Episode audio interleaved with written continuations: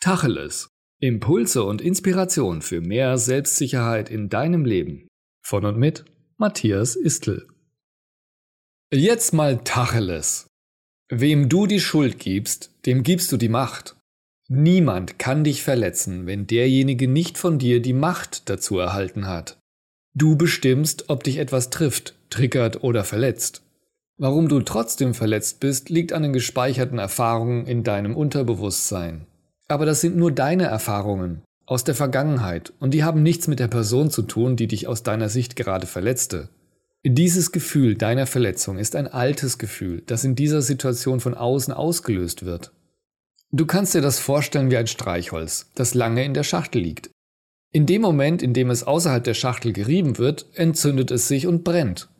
Aber willst du weiterhin so leicht entzündlich sein wie ein Streichholz?